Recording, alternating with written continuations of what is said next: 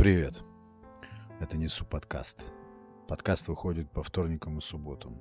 Как с настроением? Есть новогоднее настроение? У меня почему-то есть.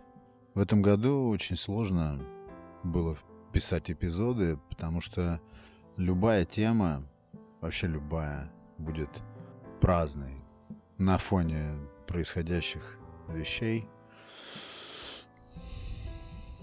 Не так уж далеко. Но Вместе с тем мне было очень тяжело отказаться от того, чтобы продолжать делать э, подкаст. Потому что этот подкаст зависит от меня, и я от него также завишу.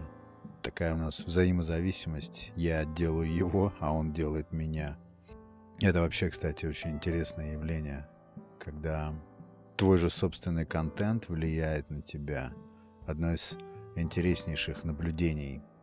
Потому что, обсуждая вслух с самим собой какие-то важные аспекты жизни, ты проговариваешь глубокие мысли, и очень часто, в большинстве случаев, после вот записи эпизода меняешь отношение к каким-то вещам, к тем вещам, которые ты обсуждал, и к темам, на которые ты рассуждал. Ну, я вот это точно замечал. Поэтому мне этот процесс и нравится. Я наконец-то дочитал книгу Экхарта Толли «Сила настоящего». И, ну, пока не знаю, стану ли делать эпизод по ней. Мне такое ощущение, что я уже в каждом выпуске подкаста говорю об этой книге. Ну, книга необычная очень. Хотя, вот, если поделить на четыре части ее, то в четвертой четверти я очень сильно засомневался. Засомневался в жизнеспособности тех вещей, которые проповедует этот человек.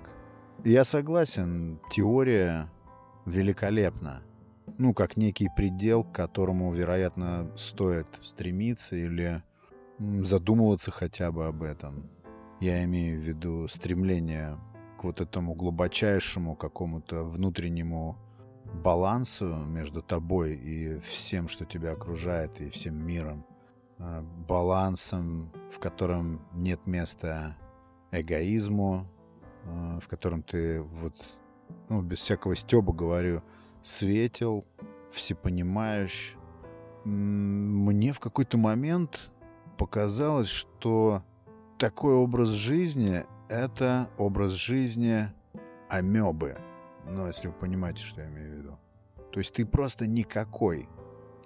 Он говорит, что большая часть, до 99% людей живут в своем эгоцентричном мире. Я с этим спорить не буду, наверное, это факт. То есть мы формируем свой образ, э, портрет себя и занимаемся всю оставшуюся жизнь тем, что укрепляем этот образ, работаем на него и очень тщательно стережем, как бы кто на него не позарился, как бы кто нам его не разорил. Оберегаем этот образ. Вероятно так, вероятно. И через всю его книгу, через всю его историю и теорию проходит красная нить отказа от такого образа жизни – и приход к такому образу жизни, где ты как бы растворен, что ли, среди всего. Тебе чуждо эго. То есть, получив по одной из щек, ты не только подставляешь другую, но потом снова первую и так далее. Вот это то, что мне, возможно, сложно принять. Возможно, это просто, еще раз говорю, какой-то недостижимый концепт, недостижимая идея — и вообще схема нереализуемая. Вот это то, что заставляет меня противиться тому, чтобы принять все это. Но это не значит, что эта теория неверна или неприменима. Я здесь скорее просто говорю о своем частном каком-то восприятии, индивидуальном. Я вообще потихонечку замечаю, что я пересматриваю все вот эти так называемые социальные навыки. мне почему-то перестает это нравиться. Я вижу, как это работает. Я вижу, как людям становится интересно рассказывать тебе, когда ты специально включаешь слушателя, манипулятивно слушаешь человека, задаешь какие-то наводящие вопросы, делаешь уточнения, применяешь все вот эти вот манипулятивные навыки, и мне перестает это нравиться, потому что не покидает ощущение какой-то пластмассовости взаимоотношений. Это одно из, опять же, противоречий в череде вот этих всех нестыкуемых вещей, психологии, философии, чего там еще. С одной стороны, мы должны проявлять открытость своих эмоций, открыто выражать свои мысли. Ну, для чего? Для того, чтобы быть людям понятными. Есть, опять же, схема, согласно которой, если ты понятен людям, окружающим тебя, чем больше ты им понятен, тем им легче с тобой коммуницировать, и вам легче строить что-либо вместе, что-либо совместное. Это с одной стороны, а с другой мы сейчас закрываемся, ну, мои наблюдения опять же, вот этим фильтром или фильтрами всевозможных социальных скиллов вот этих вот, как вот это ложное слушание, какое-то ложное внимание, игра, смена масок по необходимости, по случаю.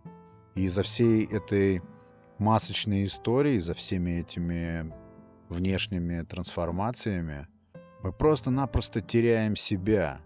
Мы забываем, кто мы на самом деле. Я вот за собой это замечаю.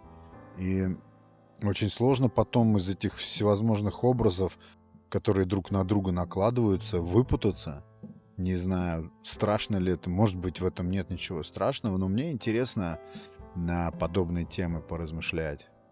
Я помню, как-то это была вечеринка, просто сейчас вспомнилось вдруг. И попалось так, что э, со мной за столом... А, свадьба это была. И со мной за столом сидел незнакомый мне человек, я на тот момент уже был на веселе, был общительный, очень веселый. Этот э, человек был постарше меня. Я помню, не знаю, почему мне запомнилось, сквозь э, вот эту ну, пьяный такой туман, он как-то меня так подзывает и мне на ухо говорит, ты себя ведешь слишком открыто. Что-то мне так запомнилось, а я ему в ответ говорю, и что, от этого кому-то плохо или кому-то от этого некомфортно? Но в этом э, своем замечании он выразил заботу обо мне. То есть он имел в виду, что так не стоило бы себя вести ну, в целях какой-то собственной, что ли, безопасности. Хотя я не делал ничего такого супер экстраординарного, просто общался открыто с незнакомыми мне людьми, шутил, хахмил, ну, вот так вот. Почему-то мне запомнился этот момент, врезался в память ты ведешь себя слишком открыто. Вот так вот. С одной стороны, закрытость ведет обязательно к социопатии какой-то, к вот этому пресловутому интровертству, когда ты живешь внутрь себя и плачешь внутрь себя, и смеешься внутрь себя, выстраиваешь эту стену вокруг себя. Это я сейчас про себя рассказываю, потому что я очень закрытый человек. Ну, считаю себя очень закрытым человеком, даже при том замечании, что он мне сделал, этот человек. Да, это дилемма. Есть ли тут какое-то равновесие, неизвестно. Но я стал как-то оспаривать все вот эти, наверное, пришедшие с Запада, что ли, манипулятивные способы общения. Они, безусловно, сглаживают они сглаживают взаимоотношения, сглаживают контакты с людьми. Я имею в виду, допустим, ну, элементарно способность слушать, общаться, не повышая голоса, что долгое время мне было вообще недоступно. Я, допустим, всегда, когда чуть-чуть только градус общения возрастал, у меня тут же повышался голос, и это чувствовалось всеми, кроме меня. Потом я с этим поработал, и почти полностью устранил все эти децибелы. Мне интереснее говорить спокойно, медленно. Кстати говоря, даже тогда, когда внутри все бушует, когда хочется, чтобы все это вырвалось, а, где-то повысить тон. Но стало это почему-то неинтересно, вот ввиду всех вот этих навыков общения, которыми я себя напичкал, которыми я вооружился. Да, безусловно, это помогает, бывает в работе, когда ты гибко общаешься, когда ты общаешься мягко. Но смущает меня именно то, что это прием, это не искренняя твоя подача.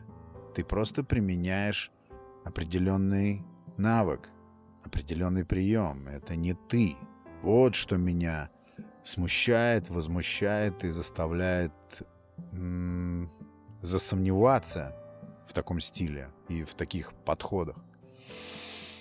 Но книжку я дочитал э, с огромным интересом. Первый раз в жизни я читал книгу так, что мне было, ну не то чтобы страшно, но с каким-то опасением я подходил к финалу этой книжки, потому что я чувствовал, как э, она действительно трансформирует мое мышление.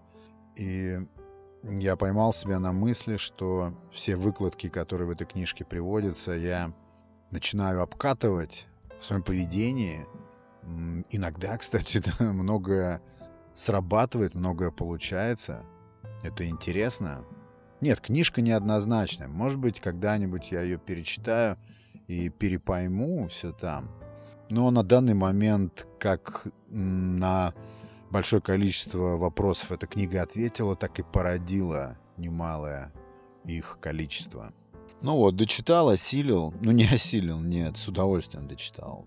Эта книжка точно в какой-то мой личный золотой фонд войдет. Если вы еще не начали, я знаю, что кое-кто начал читать эту книжку. Начните, начните. Это сказочная, невероятная книжка. Я вообще-то думал однажды, ну так в голове какие-то рейтинги составляешь вот этих вот книг по саморазвитию. Ну, мне всегда был интересен этот сегмент книг. И мысленно составляешь рейтинги. И вот эта книга, она... Я сначала думал, может быть, войдет в тройку, в пятерку. Ну а я ее переместил бы, наверное, точно в лидеры. Почему? Потому что предлагается перевернуть все. Перевернуть э, свои представления о жизни, о себе, начиная даже, наверное, с себя. Отказаться, вот это вот очень сложная штука, отказаться от всего того, что ты накопил, на момент вот своего текущего возраста перекроить свои мыслительные привычки, это всегда очень, я бы сказал, такая возбуждающая перспектива, когда ты имеешь возможность попробовать думать иначе. Я не знаю, что может быть круче, серьезно. Когда ты имеешь способность пересмотреть свои мысли или перевзглянуть на какой-то предмет – так, как тебе нужно. Не так, как тебя заставляют, понуждают. Или даже, может быть, опять же, нек- некое внутреннее твое «я» диктует тебе, а качнуть это в ту сторону, в какую тебе нужно. Для того, чтобы облегчить себе жизнь, продвинуться и обрести какую-то твердость ментальную. Вот эта книга как раз об этом. Много книг а, таких, которые проповедуют то, о чем я сейчас говорю. Но эта книга она вот прям как нерв всех вот этих self-improvement книг. Почему э, еще я дал бы этой книге лидирующую строчку? Потому что она создает очень дикий соблазн. Соблазн трансформации, которая сулит тебе буквально сокровища. Я поэтому называю эту книгу сказочной сокровище. Она, эта книга как будто гарантирует тебе некие сокровища, если ты сумеешь проникнуть в суть вот этих вещей, о которых в ней говорится, последовательно практикуя постулаты вот этой книги. Поэтому, наверное, я не торопился с тем, чтобы закончить чтение этой книжки и оттягивал этот момент как-то сознательно. Но дочитал и очень доволен, и очень рад тому, как эта книжка появилась у меня. Я вообще верю в то, что книги попадают в наши руки в определенный очень важный и нужный момент. Я сторонник вот этой идеи и свято верю в такие чудеса. Если тебе подвернулась какая-то книжечка, кто-то просто вскользь случайно упомянул или кинул какую-то ссылочку, или где-то в рекомендациях ты увидел автора, цепляющее название какое-то, зацепился, скачал или купил эту книгу, начал читать. Я лично вот уверен, что все это неспроста, это какая-то мозаика, которую либо ты собираешь, либо кто-то собирает, рисует все вот эти узоры. Я имею в виду наших судеб, наших всевозможных маневров по жизни. И это все происходит неспроста. Я не исключаю, что я придаю такое значение этому, но э, раз придаю, значит значение придается, значит э, в этом есть смысл, значит я наделяю это событие таким смыслом. А если я наделяю это событие таким смыслом, значит это событие именно такой смысл и имеет. Вот такое глубокомысленное заключение ловите. Так что почитайте. Очень многие книги, а, получается эпизод о книге. Ну пусть. Многие другие книги вот из этой области как-то отодвигаются в сторону после вот прочтения этой книжки.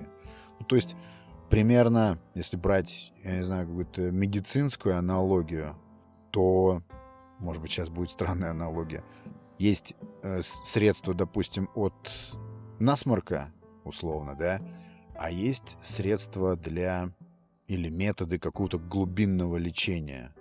Так вот, большинство книг этого сегмента литературы скорее о насморке. И вот такие редкие книги, как эта, «Сила настоящего», они как раз о глубинных каких-то коренных вещах, от которых, в свою очередь, все остальное проистекает, происходит. Вот так. Ну и попалась мне книга, стал я потом думать, э, что дальше читать, и захотелось мне переключиться на что-то художественное. И опять я вспомнил разговор каких-то филологов или, я уж не помню кого, про Андрея Платонова. Это советский писатель, русский советский писатель начала прошлого века. Я очень так бегло, поверхностно почитал его биографию. Честно говоря, особого интереса не вызвало, но до этого я начал читать его книгу «Котлован». Тоже интересный опыт читательский. Даже не знаю, рекомендовать это читать или наоборот отсоветовать вас это делать. Это похоже на антиутопию, но с очень интересными штрихами, очень интересными деталями, иногда шокирующими. Вот, наверное, такой бывает только в фэнтези или вот таких вот антиутопических, или как еще называется этот жанр, дистопия. Только в таких вот жанрах э, возможны такие штрихи, я имею в виду описательные штрихи, какие-то неземные, невероятные эпитеты в описании людей, местностей, такие, например, выражения, как «он сказал бледным голосом». Ну, это самое мелкое, что я сейчас просто могу воспроизвести из этой книжки. Прочитал я процентов, наверное, 15-20. Я так понимаю, скрыто показано строительство коммунистического режима в виде дома, под который роется котлован. Автор переходит там от одного героя к другому, но описание более чем достойные. Э, я, по крайней мере, такого еще нигде не встречал. Очень оригинально и живо, иногда пугающе живо. То есть, я не знаю, если бы можно было бы так сказать, я бы назвал, что это проза, не знаю, 3D-проза или 5D. Я даже не встречал нигде таких литературных приемов описательных. Некоторые вещи прям, ну, даже шокируют. Но поскольку я люблю больше сюжетные. Если я читаю художественную литературу, то мне больше нравятся э, сюжетные истории, где кто-то растет, кто-то развивается, кто-то куда-то идет, куда-то приходит или не приходит. Движение. Когда есть развитие, когда есть какие-то воздействующие на нашего там, протагониста каких-то условий, страшных условий, драматических условий, как он, как сквозь жернова, пробирается через эти условия и становится другим или не проходит. Мне ближе вот такие истории. Наверное, это называется классическая такая история. А здесь сюжет то распадается, то вот эта главность героя переходит от одного персонажа к другому. Мне немножко такое читать непривычно. И я уже замечаю, что я так, ну, зеваю. Поначалу я набросился, восхитился вот этими приемами интересными, новыми для меня. А потом потихонечку меня это просто перестало цеплять, когда ты не понимаешь, к чему все это идет, когда ты понимаешь, что, ну, скорее всего, это писалось в режиме какого-то потока. Ну, то есть есть такие приемы, когда пишут прозу в режиме потока, а смысл либо там отсутствует, а никто не ставит цели насытить прозу смыслом, либо смысл придумывается после написания истории уже, не знаю, самими читателями, может быть. Вот здесь примерно так. Но не знаю, дочитаю или не дочитаю потом посмотрим. Если, кстати, у вас, друзья, слушатели подкаста моего, есть какие-нибудь рекомендации по поводу того, что можно было бы почитать и о чем потом можно было бы рассказать, кидайте куда-нибудь то, что вы читаете. Очень интересно было бы поковыряться тоже в этом. Да, и читать что-то в последнее время надоело. Нет, вы кидаете, все равно кидаете. Я замечаю иногда, что я читаю как э, наркоман какой-то, зависимый. Одна книжка закончилась, я уже начинаю жадно искать следующую. Как будто не должно возникнуть какого-то даже периода нечтения, бред какой-то. Но, я не знаю, я продолжаю считать, что книга чтения является способом номер один, чтобы уйти от мыслей о смерти. Я просто считаю, что все, что бы мы ни делали, связано с тем, чтобы уйти от мыслей о нашей невечности. Я так думаю просто. И книга чтения, чтение литературы э, — это один из самых изящных и приятных способов, самых несуетных, самых комфортных способов укрыться от размышлений о нашей небесконечности, о небесконечности нашего пути. Хотя кто сказал, что он конечен? Этого никто не знает. Ну, как всегда, хотел рассказать совсем другое, поделиться совсем другими мыслями. А импровизационная составляющая увела меня вот туда, куда увела. Спасибо всем, кто подписывается на подкаст. Это очень приятно, потому что иногда так кажется, что мой подкаст слушают люди, то есть я себе представляю, как в библиотеке, самую дальнюю полку, а, до которой нужно дойти э, за каким-то сомнительным результатом. То есть вот таким образом мой подкаст располагается на самой дальней полке среди других каких-то проектов, подкастов. Но слава богу, что вы туда добредаете, доходите, еще и жмете подписаться и ставите свои робкие лайки. Я очень за это благодарен. Почему робкие? Может быть, не робкие. Спасибо от души вам за доверие.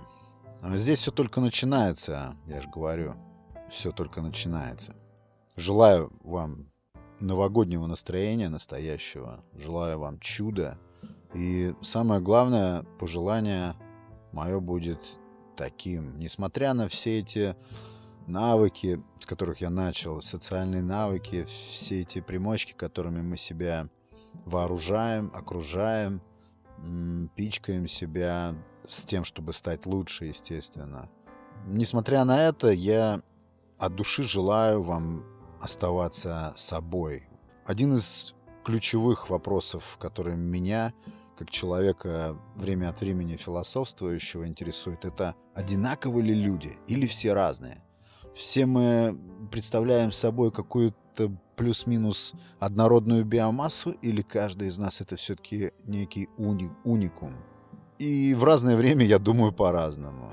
Иногда наблюдения говорят об одном, иногда полностью доказывают противоположное. Но сейчас вот на волне записи этого эпизода, на этом настроении, я все-таки считаю и хочу думать, что каждый из нас уникальное существо с уникальным набором качеств, э, с уникальным взглядом на этот мир.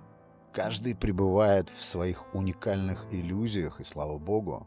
И завершая свое пожелание, я вот хотел бы сказать, чтобы мы не забывали про себя уникального, несмотря ни на что.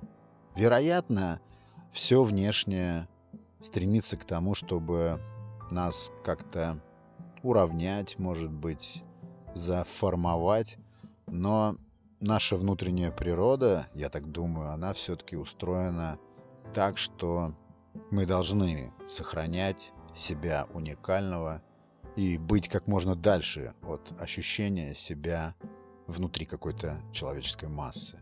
Вот что я хотел бы вам пожелать — быть собой. Спасибо большое за внимание, за прослушивание подкаста. Спасибо всем, кто присоединился. Это был Александр Наухов и Несу подкаст. Пока.